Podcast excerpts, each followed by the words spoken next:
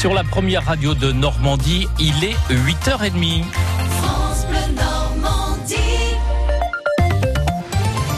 Votre journal avec Didier Charpin. Le soulagement hier soir à Blagnac. Les quatre otages retenus dans un bureau tabac ont été libérés en bonne santé après quatre heures de séquestration avant d'aboutir un peu plus tard à l'interpellation du forcené, un jeune homme de 17 ans. Il se dit sensible au mouvement des Gilets jaunes. Il avait d'ailleurs laissé un courrier en ce sens avant de surgir arme au poing dans ce commerce, mais ses motivations précises sont encore assez floues. En ce 8 mai, des cérémonies dans toute la France. Et par exemple, à 11h ce matin à Caen pour le 74e anniversaire de la capitulation allemande, la Normandie qui prépare également le 75e anniversaire du débarquement. Depuis lundi, on sait qu'Emmanuel Macron ne présidera pas la cérémonie internationale, contrairement à ses prédécesseurs à l'Élysée, de François Hollande jusqu'à François Mitterrand, en remontant le temps, ce qui provoque euh, d'ailleurs la colère de Louis Mexando, l'ancien ministre mitterrandien au début des années 80. Ce genre de cérémonie est présidé par euh, le président de la République. Plus le temps passe, et plus la célébration d'État du 6 juin 44 car c'est un événement d'une portée mondiale. Ça a été la liberté pour la France, pour l'Europe et pour le monde. Voilà que c'est l'improvisation, sinon la désinvolture qui semble présider à cette préparation. Et je crains bien qu'on ait une célébration du 75e anniversaire au rabais. Louis Mexando, aujourd'hui âgé de 87 ans. Un nouveau directeur pour le CHU de Caen, Frédéric Vanier, âgé de 37 ans. Il arrive de l'Institut Gustave Roussy de Villejuif en région parisienne et son, pour son premier poste de directeur, il va devoir gérer l'énorme dossier de la reconstruction de ce CHU. Les travaux doivent débuter l'année prochaine. Inauguration espérée en 2026. En football, Liverpool qualifié pour la finale de la Ligue des Champions après un scénario renversant victoire 4-0 hier soir contre Barcelone.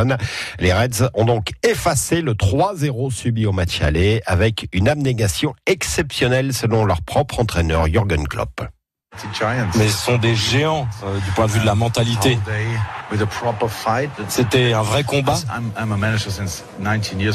Ça fait 19 ans que je suis entraîneur et je ne me rappelle pas avoir vu un match comme ça. C'est un mélange de ces joueurs exceptionnels qui jouent dur sur le terrain et de ce club magnifique et des supporters qui créent cette ambiance très particulière. Et c'est vrai qu'on joue pour ces moments. L'émotion hier soir de Jürgen Klopp, euh, l'entraîneur de Liverpool, ce soir deuxième demi-finale, Ajax Amsterdam face à Tottenham. En basket, le CBC désormais aux portes de la relégation, conséquence de la défaite hier soir à Donin, couplé à la victoire d'Aix-Maurienne, le grand rival dans la course au maintien en Pro B pour sauver leur place. les Canets devront combler un déficit de deux victoires par rapport aux Savoyards. Il ne reste plus que trois matchs à jouer cette saison. Les départements normands se répartissent l'accueil de jeunes migrants. L'Orne et la Manche ont été sollicités par le Calvados, débordés par le nombre de mineurs isolés, des migrants, adolescents sans famille. Il y a deux mois, une convention signée avec l'association d'éducation populaire a permis de diriger une soixantaine de ces mineurs vers Pérou dans l'Orne. Et depuis peu, 19 adolescents sont euh, hébergés dans le sud-Manche, à la maison familiale rurale de Saint-Sauveur Village, où s'est rendu Lucie. L'association d'éducation populaire, les PEP 50, vient de passer une convention avec le département du Calvados, débordé par euh, le nombre de mineurs étrangers non accompagnés qui sont arrivés à Caen ces dernières années, notamment l'été dernier. Actuellement, ils sont plus de 600 dans le Calvados, d'où ce partenariat avec les PEP 50 pour prendre en charge une partie de ces jeunes, comme ici à Saint-Sauveur-Village. Sauf que 7 x 4, ça fait pas 27. Ça fait combien? 28. Abdoulaye est en plein test de mathématiques pour évaluer son niveau et être scolarisé. Il est malien, il est arrivé en France en août 2018 il a aussitôt pris la direction de Caen, où il vient de passer plus de huit mois hébergé dans un hôtel. A fait huit mois là-bas, je faisais rien. Mais ici, on doit aller à l'école, enfin, on prend des cours de français, donc c'est mieux pour nous, quoi que de rester en ville, promener sans rien faire. Je me sens mieux ici.